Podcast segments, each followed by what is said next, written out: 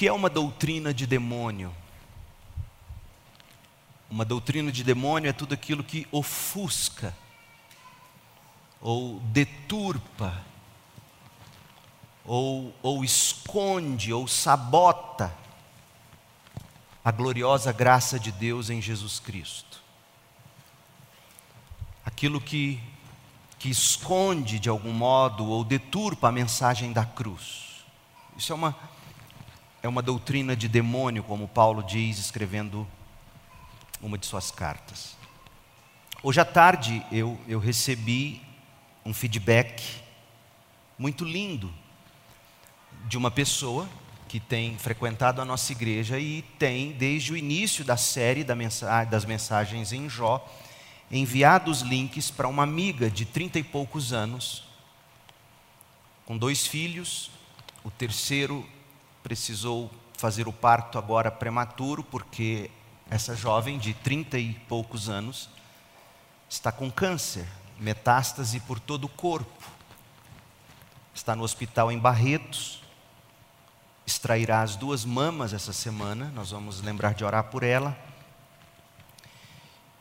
E essa amiga tem encaminhado as mensagens do livro de Jó para essa jovem.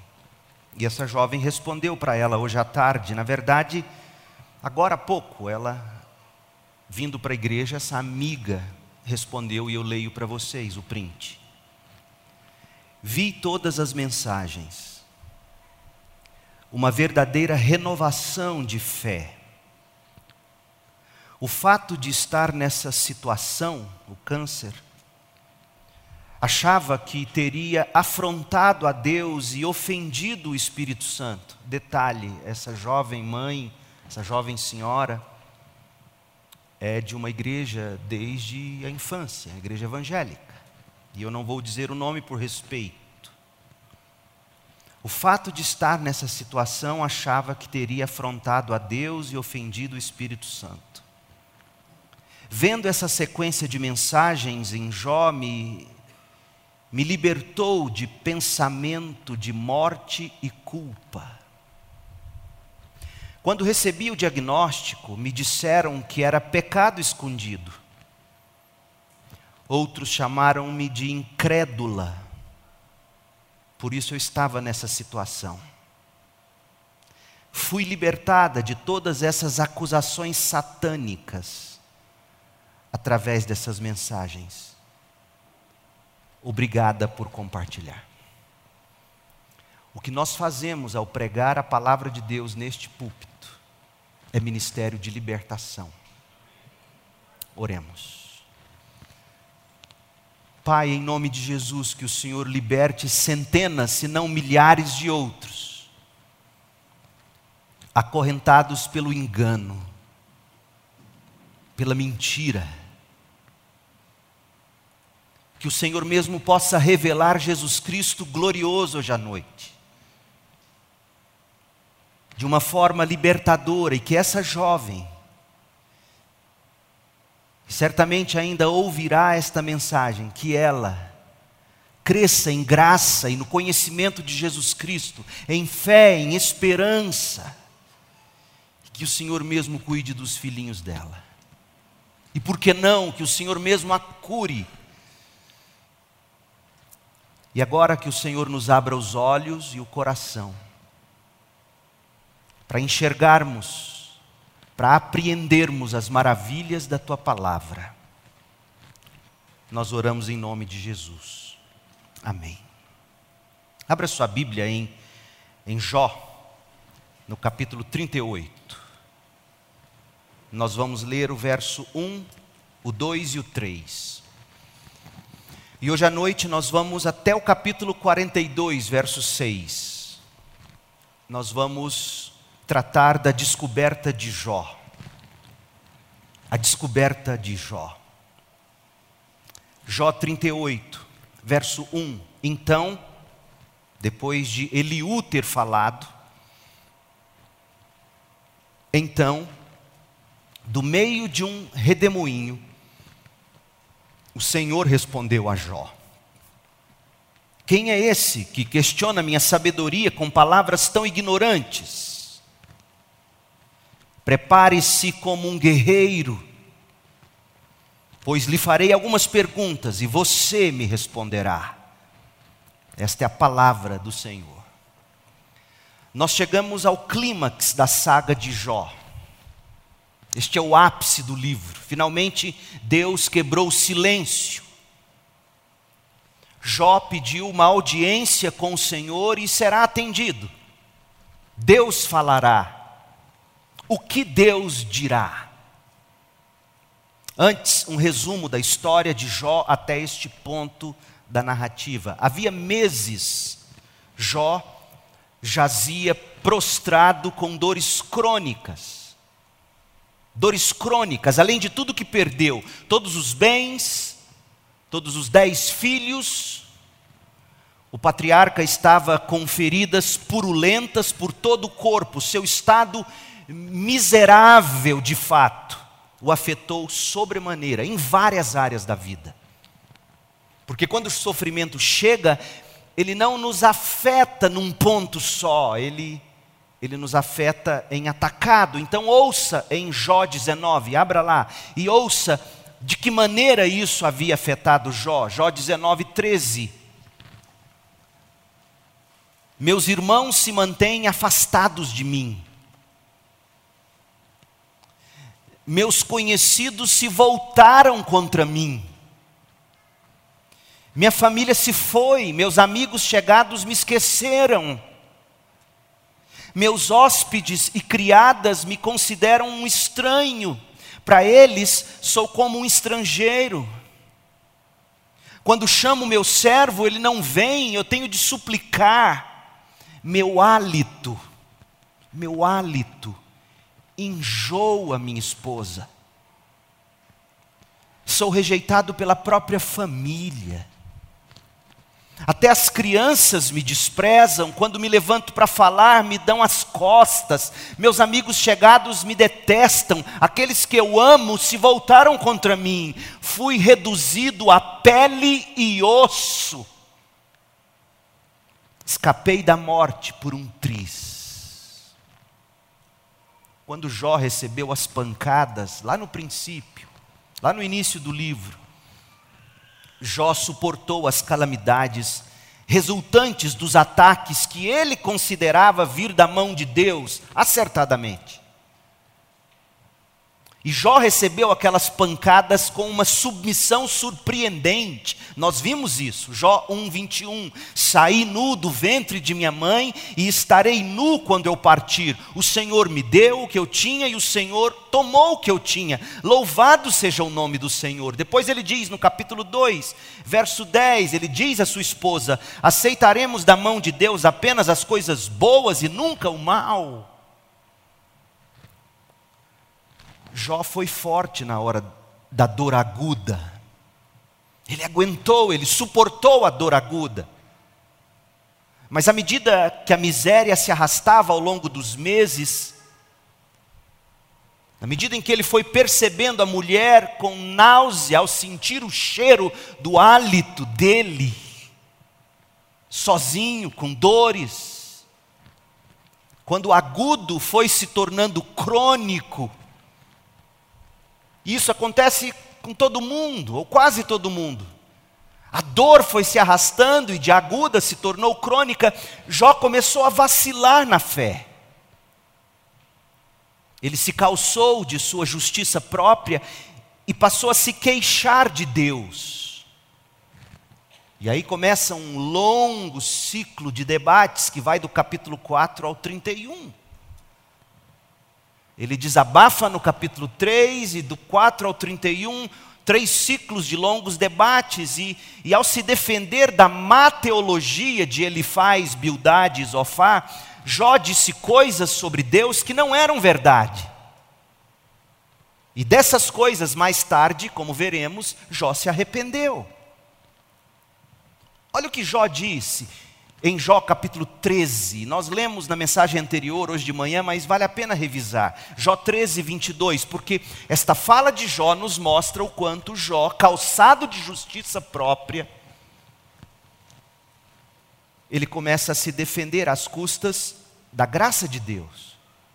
E ele revela para nós a visão limitada que ele ainda tinha de Deus. Ele diz em Jó 13, 22: Chama-me Deus e eu responderei. Por isso que Deus, agora no capítulo 38, manda ele se vestir como um soldado. Você quer conversar comigo? Então venha preparado, Jó. Chama-me e eu responderei, ou permita que eu fale e responda-me. Diga-me o que fiz de errado, mostra-me minha rebeldia e meu pecado. Por que te afastaste de mim? E agora o pior de tudo: por que, Deus, me tratas como teu inimigo? Atormentarias uma folha soprada pelo vento? Perseguirias a palha seca? Jó está dizendo: O Senhor Deus está pisando na cana quebrada, me tratas como um inimigo. Você percebeu a sutileza? Na cabeça de Jó, Deus estava ignorando a fidelidade de Jó e pisando na cana quebrada que havia se tornado a vida de Jó. É bem verdade que mais adiante Jó chegaria a confessar a esperança dele no redentor que vive e que após a morte Jó o veria face a face, aqui no capítulo 19, de 25 a 27. Mas por enquanto, na cabeça de Jó, Deus o estava tratando como um inimigo, não como um amigo, não como um filho. Deixe-me dar mais dois tons das queixas de Jó. Jó 23, verso 3, Jó diz: se ao menos eu soubesse onde encontrar a Deus, eu iria ao seu tribunal. Ou seja, Deus é um juiz, e tão somente um juiz para Jó até esse momento. Eu exporia minha causa e apresentaria meus argumentos. Jó 24, 1. Porque o Todo-Poderoso não marca uma data para o seu juízo? Já que Ele está derramando juízo sobre mim, já que Ele me trata como inimigo, por que, que Ele não acaba com isso logo? Porque os que o conhecem esperam por Ele em vão.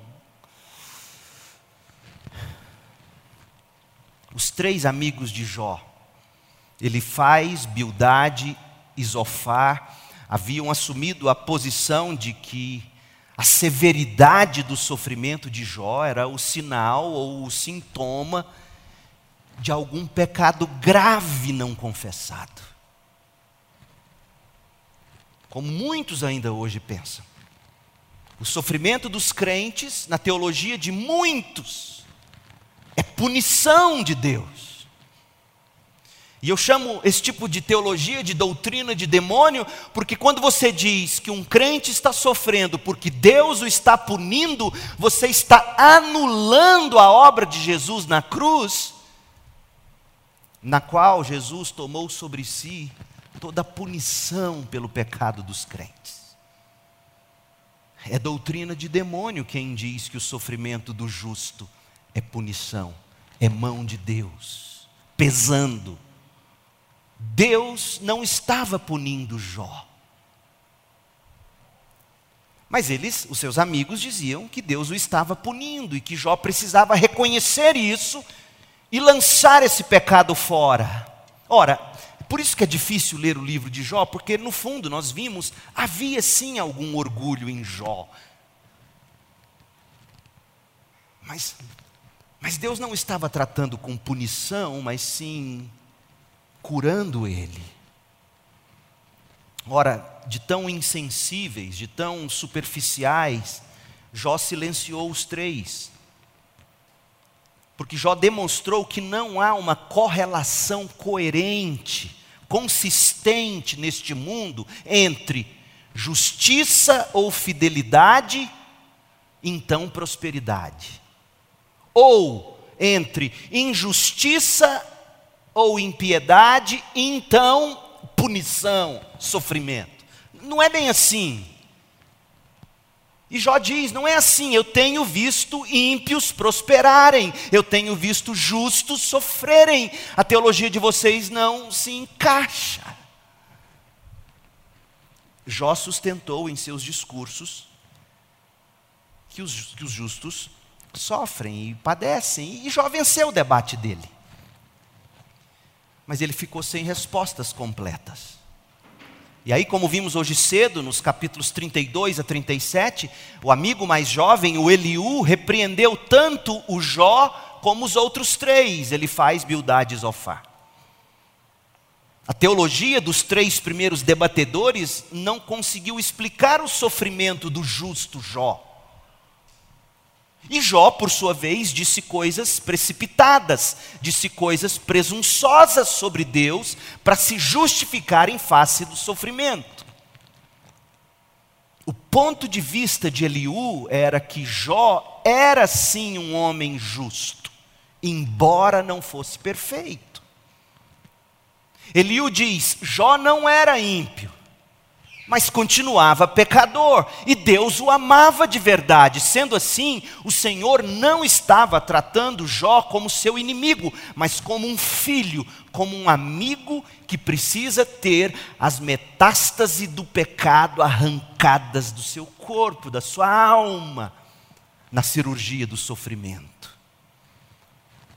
Deus originalmente permitiu o sofrimento de Jó, você se recorda do que dissemos, para demonstrar a Satanás, para demonstrar aos anjos maus e aos exércitos do céu, que Jó prezava o valor de Deus em si mesmo mais do que Jó prezava pelos seus bens, pela sua família, pela sua saúde.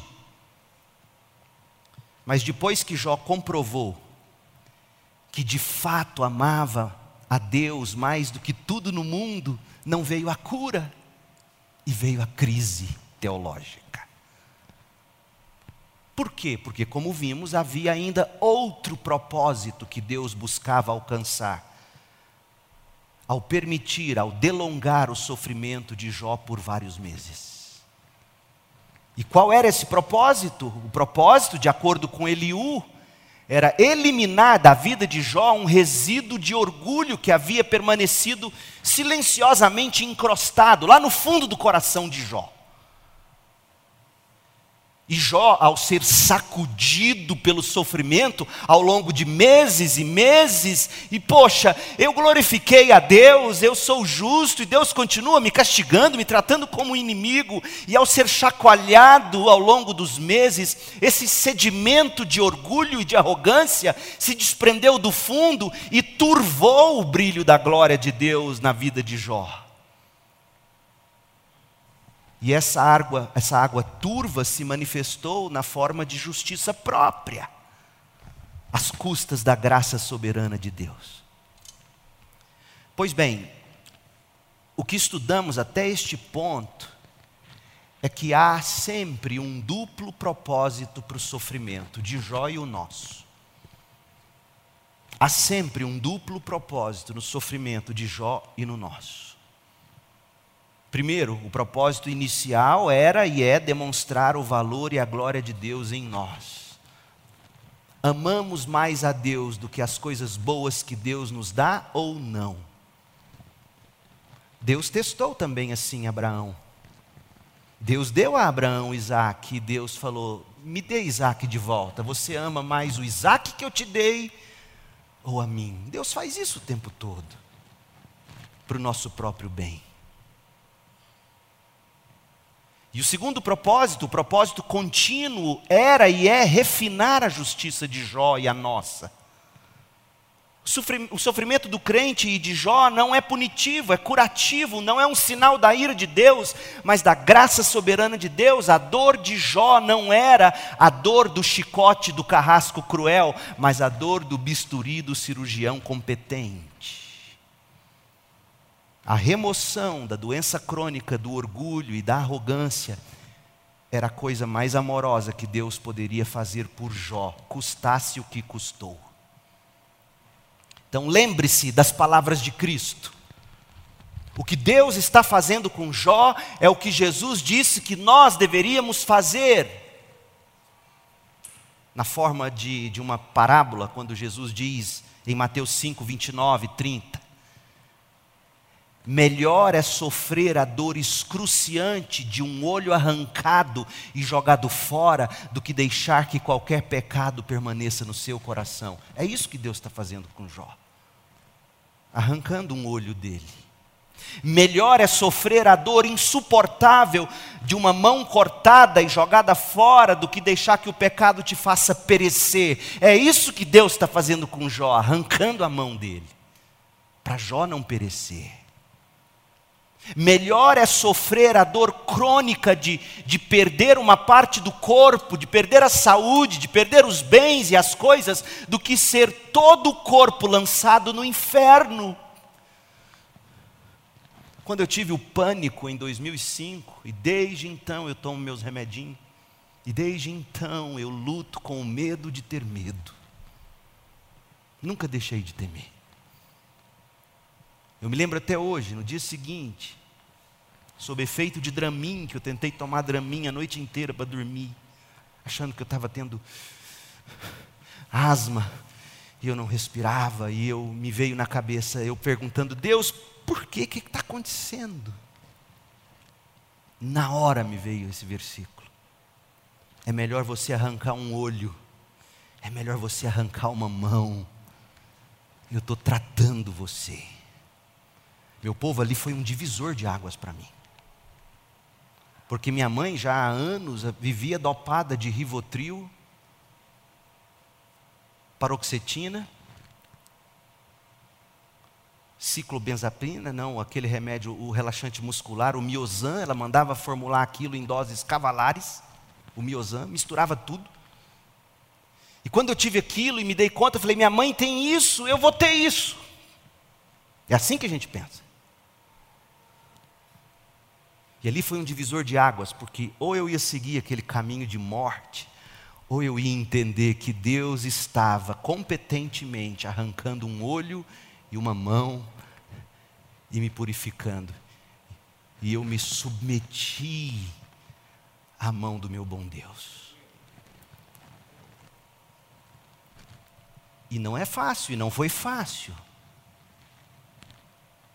Então, se não parece óbvio para você que é melhor a dor curativa do que não doer, se isso não, não, não soa óbvio, não soa convincente para você, é sinal de que você ainda não entendeu que sem santificação ninguém verá a Deus. Se você não entendeu que a dor, como terapia de Deus, é a forma de Deus nos santificar, e que isso vale mais do que ganhar o mundo inteiro e perder a alma, é porque você ainda não tem apetite para as coisas celestiais e, portanto, em vez de debater por que Deus, por que eu, diga: ó oh Deus, faça-me ver o seu propósito nisso, conhecê-lo como soberano, como sábio, como bom, como alguém que está tratando de mim, mesmo que esteja doendo e dói, mesmo que eu não entenda e eu não entendo, eu me rendo aos teus pés. perto do final do discurso de Eliú, foi isso que Eliú ensinou para Jó. E Eliú foi sarcástico, Eliú foi duro em algumas coisas, mas ele disse verdades, diferentemente dos outros três. E perto do final do discurso de Eliú, nos capítulos 32 a 37, uma tempestade se formou e, e, e, encheu de temor o coração de Eliú. Você vê essa tempestade se formando e ele falando dela em 36, de 22 em diante. É como se Eliú estivesse percebendo a aproximação de Deus na tempestade que se formava. E por isso Eliú se apressa em concluir suas palavras. De fato, de alguma forma, do redemoinho veio a voz de Deus a Jó. Jó 38, de 1 em diante. Olha como Deus começa em Jó 38, 1. Então, do meio de um redemoinho, o Senhor respondeu a Jó: Quem é esse que questiona minha sabedoria com palavras tão ignorantes? Alguém poderá pensar que Deus está criticando as palavras de Eliú. Mas não é este o caso. De fato, Deus está falando com Jó, repreendendo Jó. Sabemos que é Deus exortando Jó, porque lá em Jó 42, 3, respondendo ao Senhor, Jó citou as palavras exatas de Jó 38, 2, que a gente acabou de ler. Olha lá em Jó 42, 3. Deus vira para Jó e diz: Aliás, Jó responde a Deus, Jó 42, 3: Perguntaste, Perguntaste quando? Perguntaste onde? Perguntaste em Jó 38, 2. Perguntaste: quem é esse que com tanta ignorância questiona a minha sabedoria? E Jó respondeu: sou eu. Esse cara sou eu, Roberto Carlos. Desculpa, só para quebrar o gelo. Péssimo. Quem é esse que com tanta ignorância questiona minha sabedoria? Sou eu.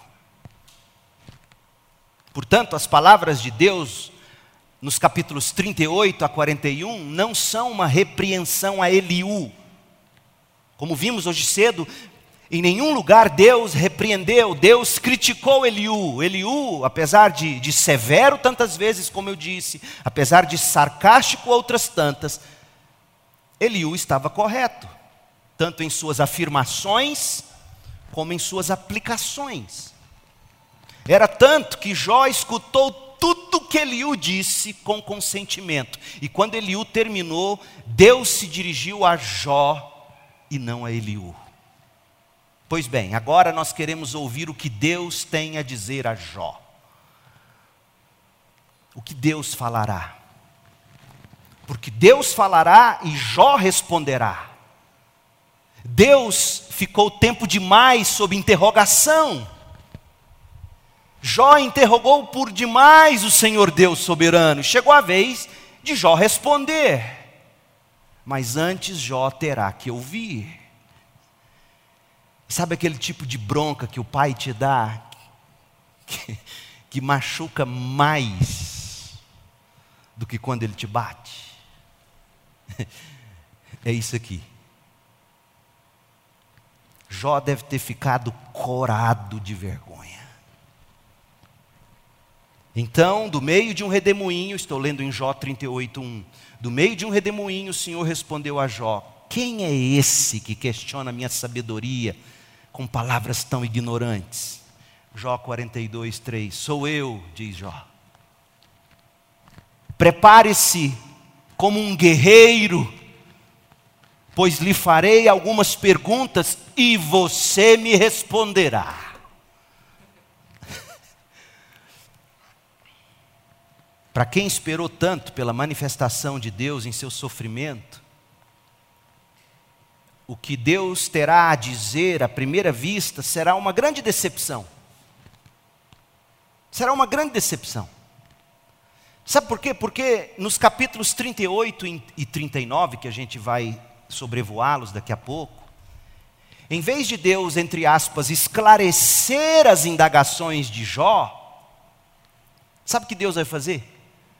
Deus vai guiar Jó por um tour pelos céus, vai levar o Jó no planetário ali do Mutirama, vai mostrar as estrelas para Jó, vai levar Jó no zoológico, vai mostrar os bichinhos para Jó, vai levar Jó na praia, vai mostrar os mares, vai mostrar o amanhecer, o entardecer, diferentes habitats de diversos tipos de animais, e por fim Deus vai falar: Jó, você já viu o hipopótamo? Deus é doido. Jó está com angústias profundas na alma e Deus leva Jó para um tour. E pergunta no capítulo 40, 15: Você já viu o behemote, o hipopótamo? Ou você já viu o leviatã, o crocodilo, em Jó 41, 1? Meu povo, é no mínimo intrigante a abordagem escolhida pelo Senhor Deus para para quando finalmente ele decide falar com Jó. Não é isso que você espera ouvir de Deus na hora do sofrimento. Por isso que o livro de Jó é difícil. Você está esperando Deus dar uma resposta. Aí de repente Deus fala o que a gente vai ler. Aí você fala: Você acha que isso não é muito estranho à primeira vista? Por exemplo, olhando para esse bloco do livro de Jó, um, um escritor americano, Charles Williams, ele escreveu assim, abre aspas, como um mero argumento, isso que nós vamos ler aqui agora, quando Deus começa a falar, como um mero argumento, talvez tenha algo faltando.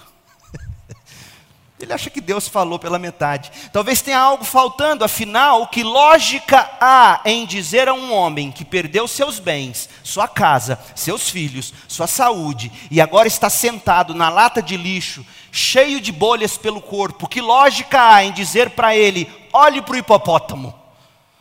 Fecha aspas. De fato, gente, em um primeiro momento, superficialmente, Parece tudo um enorme absurdo que Deus vai dizer. Porque Deus não responde diretamente a qualquer uma das perguntas que Jó levantou. Deus não apresenta justificativas por ter ficado tanto tempo em silêncio. Deus não dá qualquer dica sobre a aposta de Satanás lá na presença de Deus, como começou o livro. Deus aparentemente não demonstra qualquer simpatia pelo estado de Jó. Como é que você vira para um homem no estado em que ele estava e diz: vista-se como um guerreiro? Ora, honestamente, foi realmente o suficiente o que Deus falou a Jó, meu povo? Foi apropriado? Os céticos ficam loucos quando encontram uma passagem como essa na Bíblia. Não estaria faltando alguma coisa para Deus dizer? Esse tipo de, de, de, de questionamento, para você ter outra ideia, levou muitos comentaristas da Bíblia a presumirem que, apesar de magnífica a poesia que nós leremos aqui, aliás, os capítulos 38 e 39, está entre as mais belas poesias da humanidade no que diz respeito a tratar dos das, da criação e das criaturas. Portanto, em que pese ser uma belíssima poesia, os comentaristas dizem, não responde o problema de Jó, deve ter sido um trecho acrescentado posteriormente, não tem nada a ver com o livro. Porque é assim que a gente faz, quando a Bíblia não se encaixa no nosso orçamento, quando a Bíblia não se encaixa nos nossos argumentos, quando a Bíblia não se encaixa na nossa lógica, a gente prefere ou distorcê-la, ou atualizá-la, ou lançá-la fora. Quando na verdade, quando, quando o que eu estou lendo não faz nenhum sentido, tem algo errado, é em mim. Mas antes de você sucumbir a uma visão tão radical que diz: esse texto não é inspirado por Deus, porque não responde Jó. Antes disso, antes de você abraçar uma posição tão cética de um texto sagrado, simplesmente porque o texto é um pouco mais difícil que o normal, ou não se encaixa no seu padrão, ou não atende às suas expectativas.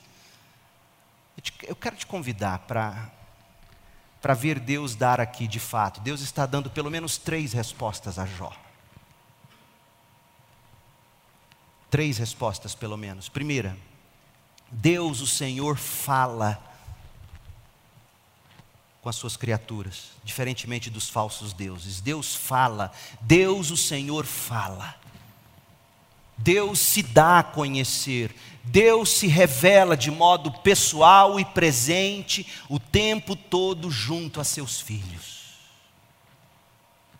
A primeira e mais significativa das lições em tudo que Deus vai dizer é que Deus fala está no capítulo 38, verso 1. Então, do meio de um redemoinho, o Senhor respondeu a Jó.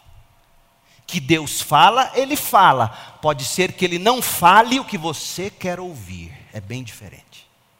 Mas Deus fala. E Deus responde. Que Deus fala, ele fala. Pode ser que ele fale o que você não quer ouvir. Em outros lugares na Bíblia, a tempestade também foi o contexto apropriado para uma, o que os teólogos chamam de teofania, ou seja, uma revelação da presença de Deus. Deus se manifesta aqui a Jó no meio de um redemoinho, uma teofania. Naquela revelação épica que Deus fez de si mesmo a Moisés no Monte Sinai, Deus veio à montanha na tempestade de raios e trovões. Você se lembra? Êxodo 19, 16 a 19. A tempestade com seus raios, a tempestade com suas nuvens e trovões, revela de um modo poético revela e oculta a majestade de Deus. Você já esteve no meio de uma noite com rajadas de trovões? Você já viu? Você já notou? Vêm os raios, os relâmpagos e iluminam por um instante. Você enxerga um pouco, depois fica escuro de novo. A tempestade com seus raios, nuvens e trovões revela e oculta a majestade de Deus. Quem inventou efeitos especiais foi Deus, não foi Spielberg. Deus vinha falar ao povo escondido em densas nuvens. E quando Deus falava, o povo confiava em Moisés, Êxodo 19, 9. A nuvem era um símbolo frequente da presença de Deus no Monte Sinai. Deus veio ao seu povo com as vestes de sua reverente majestade. Por que Deus se aproximaria de suas criaturas numa tempestade ou num, ou num redemoinho?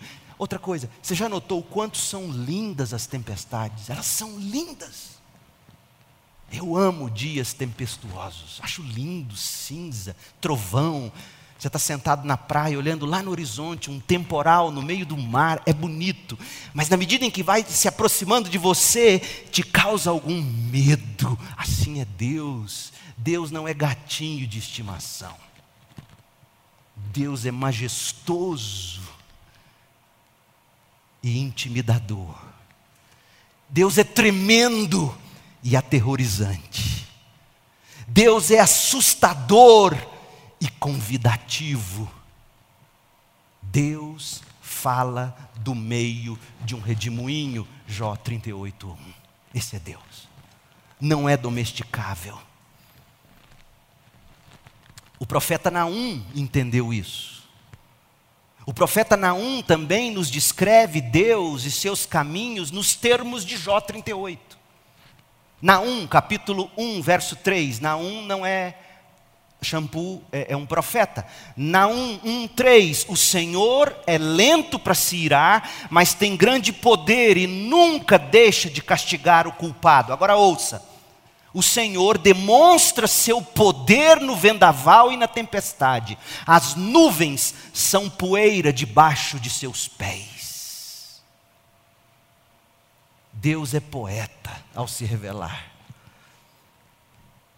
Esse é um texto Naum capítulo 1, verso 3, esse é um texto que nós devemos ter em mente. Sempre que a gente for tentado pelo tipo mais raso de literatura devocional a acreditar que a vida é sempre um mar de rosas.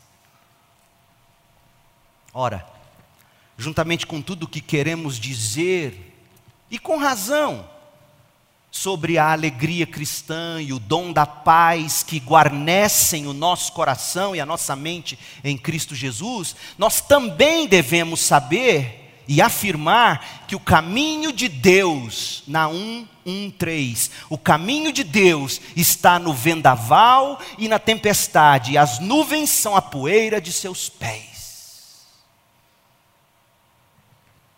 Foi do redemoinho que Deus falou com Jó. É da sua tempestade que Ele vai falar com você. Encontre, crente, escuta o que eu vou dizer a você. Aprenda a encontrar beleza no temporal. Aprenda a olhar com beleza o Deus que fala com você no temporal. Foi no vale do sofrimento que o Senhor respondeu Jó. E como vimos hoje cedo da teologia de Eliú, foi com o sofrimento que Deus chamou a atenção de Jó. Quem é esse Deus que falou com Jó? Você prestou atenção no nome dele, na sua Bíblia? Jó 38:1. Como é que está escrito Senhor? Senhor aí na sua Bíblia. Se não estiver com todas as letras em maiúsculo, você tem que trocar de Bíblia. Porque ele se apresenta como Senhor, todas as letras em maiúsculo, S-E-N-H-O-R. Por quê? Porque é o nome hebraico de Deus, é Yahvé. O que, isso significa? Significa que Deus, o Senhor, o nome de Deus, Yahvé, revela que Ele é Deus de aliança. Ele é Deus de pacto, Ele é Deus pessoal, Ele é Deus de promessa. O que isso tem a ver com o livro de Jó? Tudo a ver. Deus recebeu o nome da aliança nos capítulos 1 e 2. Se você ler os capítulos 1 e 2 de Jó, você vai ver Deus sendo apresentado como o Senhor, tudo em maiúsculo, Yahvé, Yahvé. Nos capítulos 1 e 2 de Jó, Deus é o Deus da aliança, Ele é Yahvé, Ele é o Senhor. Lá nos capítulos 1 e 2, nós fomos apresentados a Jó e nós fomos convidados a refletir sobre o relacionamento pessoal de Iavé com Jó, de Jó com Iavé, o Senhor. Mas, quando você começa a ler o livro, a partir do capítulo 3 até o 37, Iavé, ou Senhor, tudo em maiúsculo, só vai aparecer uma única outra vez. É interessante só numa fala de Jó, no capítulo 12, verso 9. E quando Deus é mencionado por Bildade, ele faz, Isofar, Deus é mencionado e até mesmo pelos amigos, Deus é chamado de El Shaddai, de Deus apenas, ou de Todo-Poderoso. Por quê? Porque no livro de Jó, para os amigos de Jó referir-se a Deus desse modo, El Shaddai, Deus, o Todo-Poderoso, se tornou a maneira de falar de Deus como alguém desanexado da vida dos seus, distante, um ser transcendente, longe. Eles destruíram o nome de Deus, sabe por quê? Porque em Gênesis, a revelação de Deus como El Shaddai foi dada lá em Gênesis. E lá em Gênesis estava a imagem de um Deus que assumiu o controle quando toda a esperança se foi, quando todas as forças se exauriram. Você tem uma ideia? Foi aos cuidados de El Shaddai, por exemplo, que Jacó confiou Benjamim, quando os irmãos pediram para levar Benjamim de volta com eles para o Egito para ver José. Gênesis 43, 14.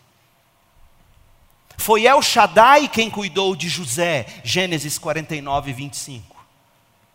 Mas quando chega a vez de Elifaz, Bildade e Zofar falarem de Deus, eles usam El Shaddai para destacar apenas a força e a transcendência daquele Deus que para eles havia se tornado um Deus distante, desanexado, todo-poderoso, mas impessoal. Ou seja, os três amigos de Jó se acostumaram a usar o nome de Deus, que originalmente falava de graça, de força, de uma forma agora que negava a graça e a força. Oh, meu povo, quão estéril a teologia pode se tornar quando você perde Deus de contato, o Deus misericordioso, quando você desanexa Deus de Jesus Cristo a proximidade pessoal do Senhor da aliança, Yahvé, que é tratado o nome dele, capítulo 1 e 2, deu lugar à ideia de um Deus majestoso, mais distante, um Deus poderoso, mais vingativo. Esse era o Deus de Bildade, ele faz Isofar. Um Deus inimigo, como Jó acabou pensando. Mas agora, no capítulo 38, o autor inspirado por Deus quer que a gente não tenha dúvidas. Deus é mais uma vez chamado de Iavé, o Senhor. Agora, o gracioso Senhor da promessa, o Deus da aliança com Abraão, está falando com este homem de Uz, Jó. Agora, o Deus cujo nome, Iavé, está associado à sua presença cuidadosa, ao seu amor constante e à fidelidade ao povo da aliança, esse Deus fala com Jó. E você se lembra qual era o grande desejo de Jó? Deixe-me refrescar sua memória. Ei-lo aqui em Jó 23, 3. Jó diz: Se ao menos eu soubesse onde encontrar a Deus, iria a seu tribunal. Jó 23, 8: Se eu vou para o leste, lá Deus não está. Se eu sigo para o oeste, mas não consigo encontrá-lo. Não o vejo no norte, pois Deus está escondido. Quando olho para o sul, Ele está oculto. Eu olho para os quatro cantos e Deus se escondeu de mim. Essa era a impressão de Jó, e é a sua, e é a minha na hora do sofrimento entre os piores temores de Jó estavam o de que Deus o tivesse abandonado e agora o estava retribuindo com punição. No silêncio e no isolamento, de fato, naquele breu de sofrimento, Jó simplesmente presumiu que Deus o havia deixado só, abandonado ao castigo. Jó não sabia, mas você pode saber hoje à noite. Jó não sabia que Deus mesmo, soberana e graciosamente, o havia colocado sob aquela provação para glorificar a si mesmo na vida de Jó e também para refinar a justiça de Jó. Portanto, é óbvio, é claro que aquela aparente ausência de Deus fazia parte da didática de Deus. Porque Deus estava ensinando para Jó o que o apóstolo Paulo deixou claro para nós quando disse: Nós não andamos por vista, pelo que vemos, mas por fé. Era crucial para a saga de Jó que Jó estivesse no escuro, mas com Deus por perto, com Deus ao seu lado, mesmo que Jó não soubesse. Como aquele quadro antigo que a gente via na, na casa da vovó, lembra? Pegadas na areia. A pessoa está vendo duas pegadas na areia, dois pares de pegada, de repente ela, ela vê só um par de pegadas fala: Está vendo? Deus me abandonou. E essas, esse par de pegadas único é no momento mais difícil da minha vida. Cadê Deus que não anda comigo? E Deus fala: Na verdade, nessa hora, eu te tomei no colo. Foi o que Deus fez com Jó. E Jó não viu. Jó é um representante de todos nós que tentamos continuar confiando em Deus no escuro dos vales de sofrimento. Jó é um exemplo para todos aqueles cuja fé é provada pelas trevas e pela aparente ausência de Deus. Mas o que Jó aprendeu em Jó 38 serve também para nós. Deus fala Deus se revela. Deus é pessoal, Deus não se ausenta. Deus se fez carne em Cristo Jesus e habitou entre nós, cheio de graça e de verdade, e vimos Sua glória como a glória do unigênito Filho do Pai. Essa é a lição mais importante do livro. E Yahvé respondeu, Jó 38, 1. E ele respondeu na tempestade. Deus, na verdade, esteve presente o tempo todo com Jó. E agora essa presença se tornou conhecida, visível. Esta é a primeira e a maior lição aprendida por Jó. Deus, o Senhor, fala. Deus, o Senhor, se dá a conhecer. Deus, o Senhor, é pessoal. Deus, o Senhor, não se ausenta. Essa é a coisa mais importante, crente. Você não precisa de respostas, você precisa de Deus de Cristo. E em Cristo, Deus prometeu jamais te abandonar. Quando Samuel estava entrando lá para o centro de cirurgia, naquele quadro de abdômen agudo, seríssimo. Eu sou fraco para essas coisas. Eu vi a Cris acompanhando ele até o corredor e, e aí ela começou a desmontar em choro. E o versículo que ficava latente na minha alma: Eis que estou convosco todos os dias da sua vida. Deus estava com Samuel. E isso bastava. Oh, meu povo, quando isso cai para nós, você pode perder tudo. Se Cristo e a presença de Cristo é tudo para você, você pode perder tudo. E sua alegria será indestrutível. Entristecidos, sim, mas sempre alegres. Segunda lição: a sabedoria de Deus revelada em Sua criação e em Suas criaturas. Recapitulando, Jó 38, 3.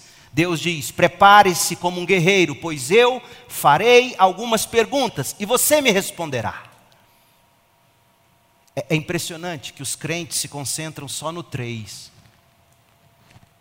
e não entendem que o que basta para nós é o verso 1. O Senhor veio e respondeu. Eu quero Jesus, eu não quero suas respostas. Mas Deus se respondeu, mas Deus falou. Pode até soar intimidador, e alguns comentaristas bíblicos até tomam essas palavras de Deus como sendo para oprimir, humilhar Jó.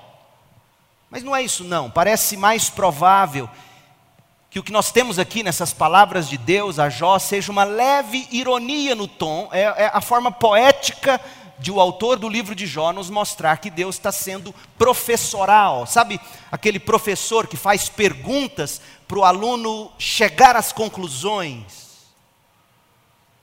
Aristóteles achou que inventou o método aristotélico de perguntas sábias inteligentes. Não foi ele, não, foi Deus. Perguntas sábias Jó, você está vendo isso? Jó, você está vendo aquilo? Jó, o que, você diria daquilo outro? Jó, onde é que você estava? Deus vai pondo Jó no devido lugar e vai mostrando com perguntas. Deus pega Jó e vai passear com Jó pelo jardim, talvez enquanto a tempestade fosse se acalmando. E Deus convida Jó a ir olhando com ele, exatamente o que Jesus diz que tem que ser em Mateus 6, 28. Para você não ficar ansioso, você tem que aprender a olhar para a criação e ver como crescem os lírios do campo, como eu cuido dos pássaros. Deus em Cristo também nos convida o tempo todo, na hora da angústia e do sofrimento, a tirar os olhos de nós e colocá-lo na sabedoria de Deus na sua criação. E como nós somos deficientes nesse ponto, vivemos no meio de uma selva de pedras asfalto quente. Aliás, era melhor arrancar esses asfalto buracado e voltar para a terra, porque seria talvez até mais fresco. Asfalto, prédios grandes, a gente não vê mais estrela e céu e pássaros. Cadê os pardais de Goiânia? Já era. A gente não tem mais contato com a sala de aula de Deus. Olha o que Deus faz. Ele mostra a sabedoria dele na criação e ele mostra a sabedoria dele na criatura. Olha o que ele vai dizer para Jó. Primeiro, Jó, deixa eu mostrar para você a minha sabedoria na terra que eu criei. Deus vai falar dos alicerces da terra, das dimensões, da sustentação da terra. Jó 38, 4. Onde você estava quando eu lancei os alicerces do mundo? Veja, Deus pega aquele sofrimento de Jó, sim, latente, real, horrível, e coloca ele em perspectiva com o mundo criado. Deus, Deus amplia o horizonte. Jó, esquece um pouquinho a Covid. Esquece seu câncer. Esquece o seu sofrimento. Onde você estava quando eu lancei os alicerces do mundo? Diga-me, já que sabe tanto. Quem definiu suas dimensões e estendeu a, a linha de medir? Vamos, você deve saber. O que sustenta seus alicerces e quem lançou sua pedra angular enquanto as estrelas da manhã cantavam juntas? Deus é poeta. E os anjos davam gritos de alegria. Jó, me dê conta dos alicerces, das dimensões, da sustentação da terra. Olha o verso 17: Sabe onde ficam as portas da morte? Viu as portas da escuridão absoluta? Tem ideia da extensão da terra? Responda-me se é que você sabe. Jó, vamos para os mares agora. Vamos falar das nascentes, das profundezas, dos limites dos mares. Jó 38, 8. Quem estabeleceu os limites do mar quando do ventre ele brotou? Quando eu o vesti com nuvens e o envolvi em escuridão profunda, pois o convite atrás de portas com trancas, eu para determinar seus litorais. Quem dá limite para os mares? De onde eles vêm, Jó?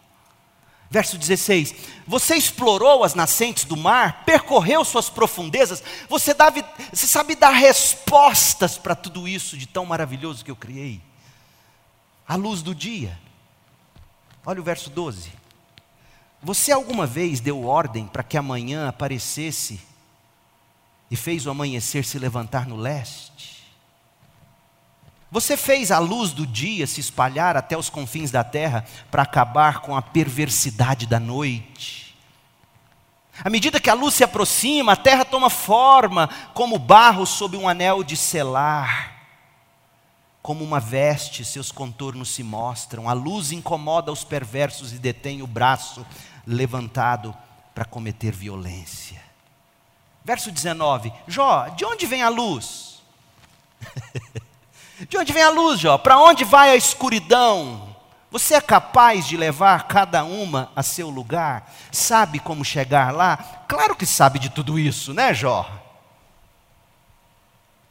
Afinal, já havia nascido antes de tudo ser criado e tem muita experiência, né, Jó? Você vai vendo Jó encolher. Está vendo que é pior do que uma surra? A neve e a chuva, o mistério e a mecânica da neve e da chuva. Verso 22. Você alguma vez visitou os depósitos de neve ou viu onde fica guardado o granizo?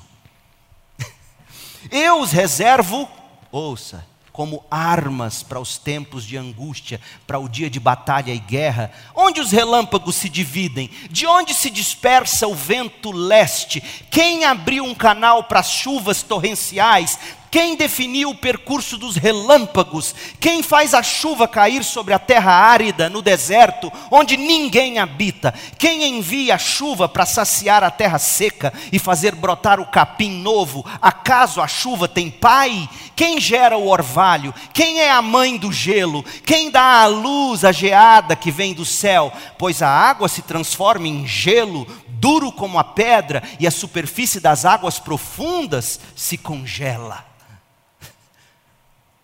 Verso 34. Pode gritar para as nuvens e fazer chover, Jó? Começa a gritar: chove, chove. Pode fazer os raios aparecerem e lhes dizer onde cair. Quem dá intuição ao coração e instinto à mente? Quem é sábio o suficiente para contar todas as nuvens? Quem pode inclinar as vasilhas de água do céu quando a terra está seca e o solo se estendeu em terrões? Jó, vamos falar das estrelas agora. Verso 31. Você é capaz de controlar as estrelas? E vai dando nome a constelações. Você é capaz de amarrar o grupo das Pleiades ou afrouxar as cordas do Orion? Você se admira com o edifício Orion ali, né? Você não olhou para os céus pode fazer aparecer no tempo exato as constelações, ou guiar a ursa e seus filhotes pelo céu. Ele está falando de constelação de estrelas. Conhece as leis do universo? Cadê o Einstein para me responder, Jó? Pode usá-las para governar a terra?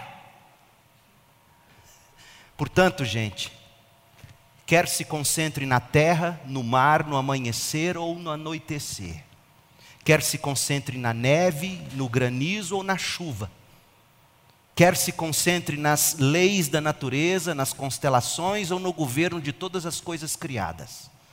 A verdade é que Jó e nós todos somos ignorantes e impotentes. Jó não sabia a origem de todas as coisas, ele não sabia como fazê-las funcionar, ele não tinha condições de sustentá-las. Jó estava totalmente rodeado, acima e abaixo de si, por mistérios, e nós também. E por mais que seja misterioso tudo isso para nós, não deixa de ser belo e encantador.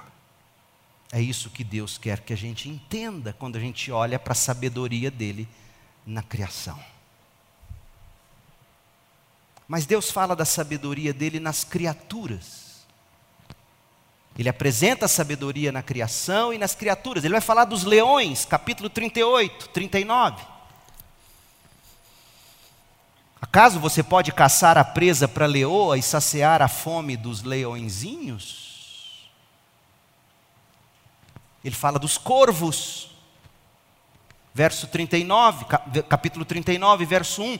Você sabe, é aliás, capítulo 38, 41. Quem providencia alimento para os corvos quando seus filhotes clamam a Deus? Os filhotes clamam a Deus. E famintos andam de um lado para o outro. Quem dá comida para eles, Jó? capítulo 39, verso 1, as cabras monteses.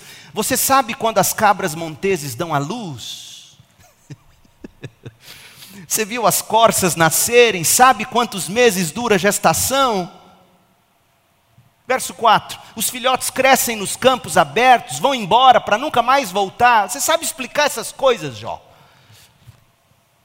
E os jumentos selvagens? Quem deu liberdade para eles? Eu dei capítulo 39, verso 5: Quem deu ao jumento sua liberdade? Quem desatou suas cordas? Eu coloquei o jumento no deserto. As terras estéreis são seu lar. Ele despreza o barulho da cidade e não faz caso dos gritos do condutor. Os montes são seu pasto, onde ele procura o capim. Os bois selvagens? Os bois selvagens indomáveis são obras minhas. Acaso o boi selvagem, verso 9, capítulo 39, verso 9: Acaso o boi selvagem aceitará ser domado? Passará a noite no curral? Você consegue prendê-lo no arado? Eu criei ele solto. E o avestruz? O avestruz é demais. Olha como é que Deus criou o avestruz. Verso 13: O avestruz bate as asas, alegre mas não tem a plumagem da cegonha. Ele se acha, ele é alegre, mas é feio. A avestruz põe seus ovos na terra para que sejam aquecidos no pó. Não se preocupa que alguém possa pisá-los ou que um animal selvagem os destrua. As avestruzes tratam seus filhotes com dureza, como se não fossem seus, não se importa se eles morrem. Sabe por que, que elas fazem isso? Verso 17. Deus não lhe deu sabedoria. Deus criou alguns bichos burros, nem lhe concedeu entendimento. Jó, até os bichos burros eu criei. Quando, porém, ela se levanta para correr, zomba até mesmo do cavalo mais veloz e seu cavaleiro. Ela corre mais rápido que um cavalo. E os cavalos? Quem são os cavalos, Jó? Verso 19. Foi você que deu força ao cavalo?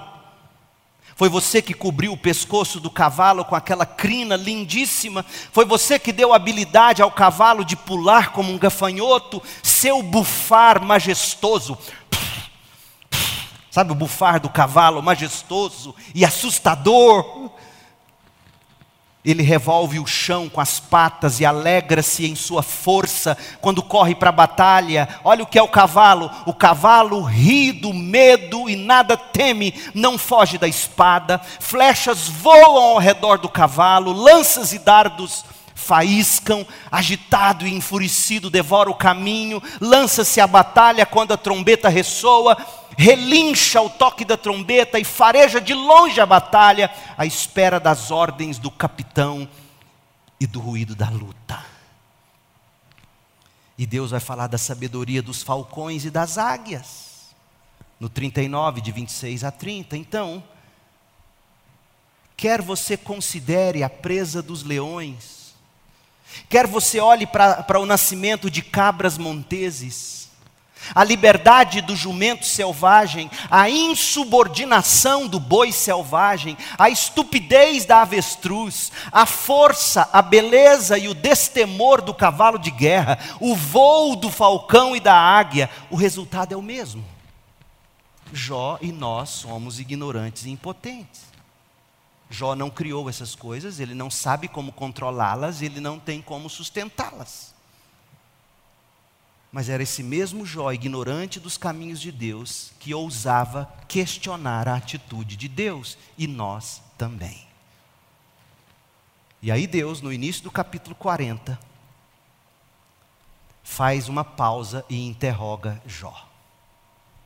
Então o Senhor disse a Jó: Ainda quer discutir com o Todo-Poderoso? Você critica Deus, mas será que tem as respostas, Jó? Você não sabe dar respostas para aquelas coisas que você julga mais nada a ver. Você não sabe falar de avestruz.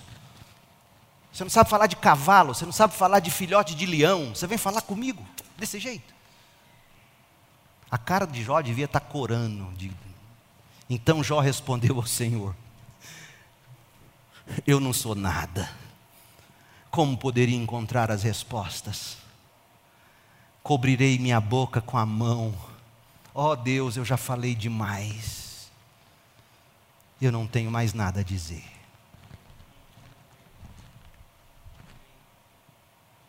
Jó entendeu o ponto de Deus. Uma, uma criatura finita que não tem sabedoria para governar esse mundo uma criatura como eu e você, totalmente ignorante de 99,999999% de tudo, quer fazer sentido das coisas de Deus. Jó se humilhou em face da sabedoria de Deus.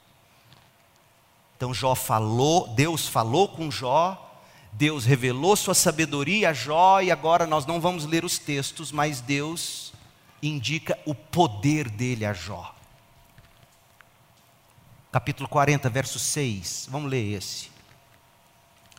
Então, do meio do redemoinho, o Senhor respondeu a Jó, depois de Jó ter calado: Prepare-se como um guerreiro, pois lhe farei algumas perguntas e você responderá. Porá em dúvida minha justiça e me condenará só para provar que você tem razão? Está vendo o que Jó tentou fazer com Deus? Já que ele se achava justo demais, Jó era melhor chamar Deus de inimigo. Porá em dúvida minha justiça e me condenará só para provar que você tem razão? Você é tão forte quanto Deus? Sua voz pode trovejar como a de Deus? Então faça o seguinte: vista-se de Deus Vista-se de glória e esplendor e de honra e de majestade, dê vazão à sua ira, deixe-a transbordar contra os orgulhosos, porque eu não transbordei minha ira contra o seu orgulho, Jó.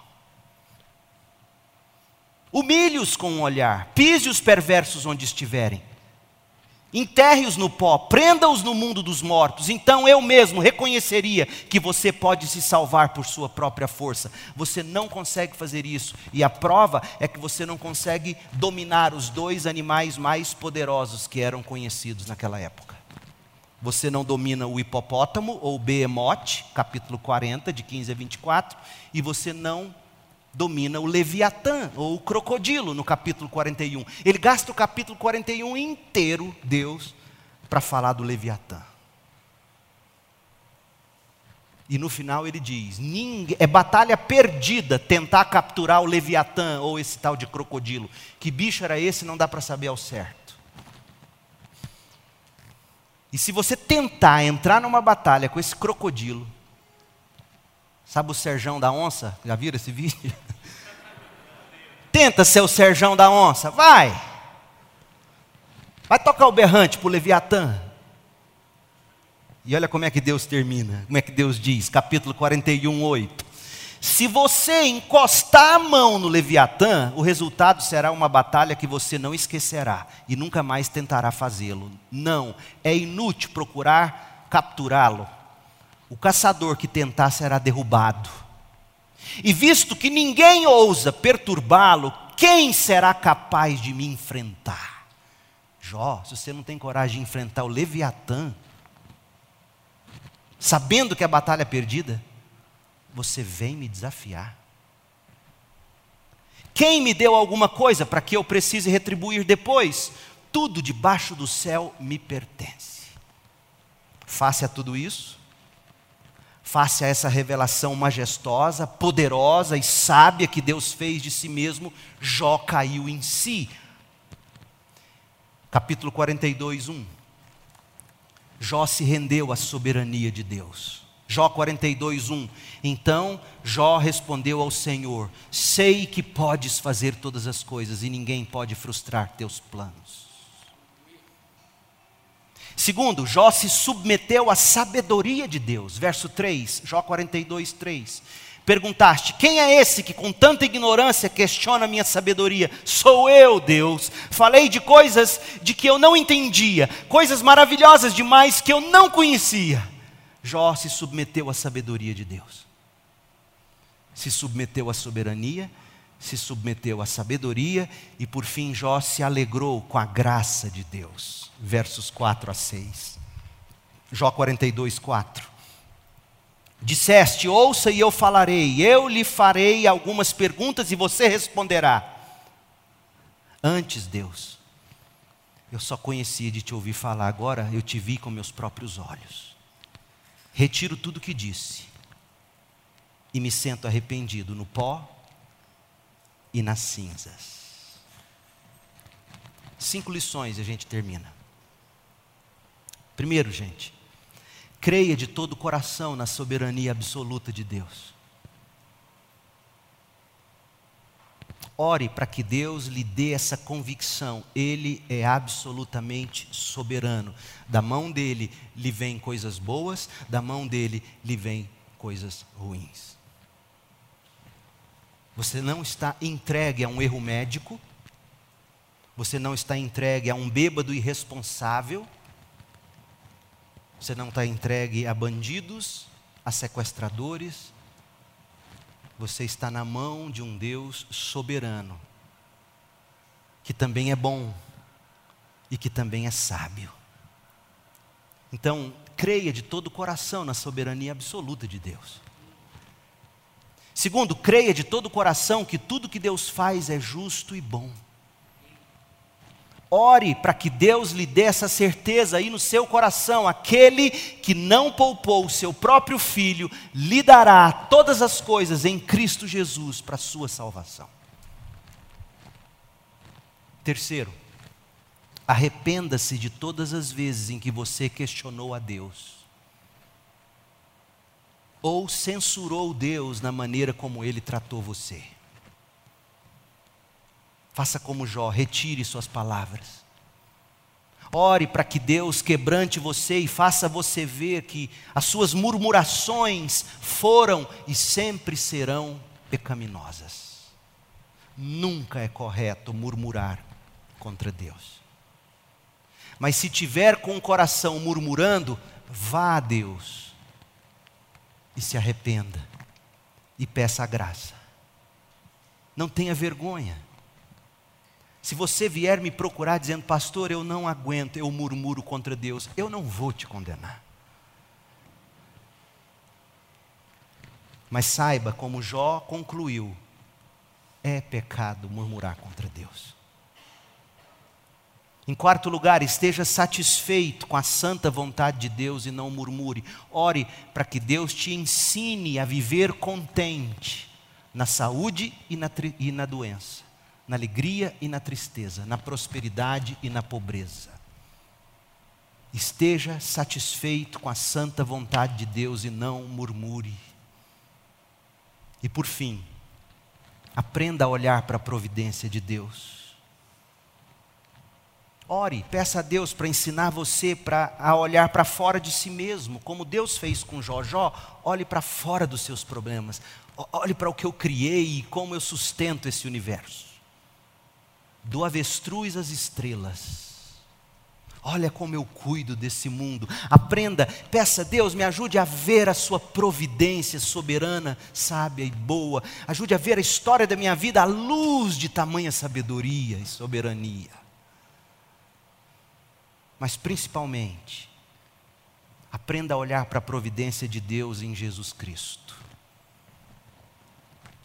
Ore pedindo a Deus que te dê olhos para ver Jesus Deus que se fez carne e veio até você, tomou sobre si mesmo o seu pecado, morreu no seu lugar, ressuscitou vitorioso, intercede por você e, e vai voltar para buscar a igreja. Peça a Deus para te, te dar olhos para você ver Jesus, por meio de quem agora Deus se revela. Quem me vê a mim, disse Jesus, vê o Pai. Quem recebe a mim, disse Jesus, recebe o Pai. Quem não me recebe, rejeita o Pai, disse Jesus. Não tem como ver Deus se não for por Jesus. Olhe para Jesus. E eu concluo dizendo a você, para você ser como, como George Miller, o famoso George Miller de Bristol, Inglaterra.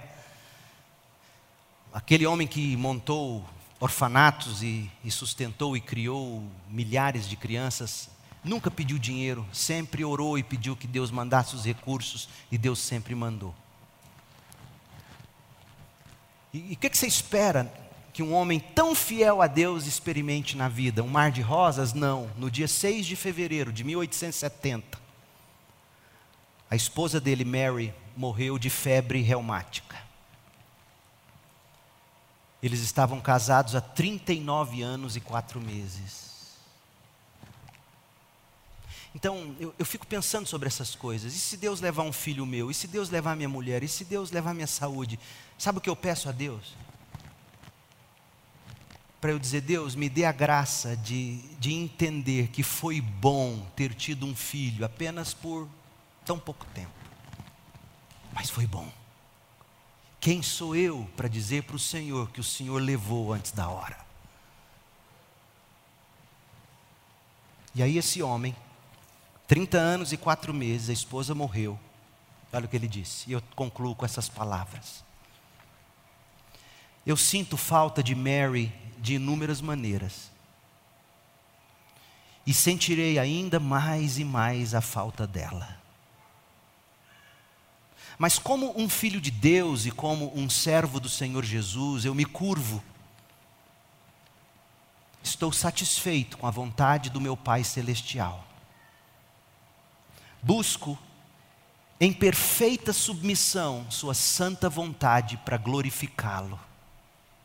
Beijo sem cessar a mão que tem assim me afligido. Oh Deus, nos dê essa fé. うん。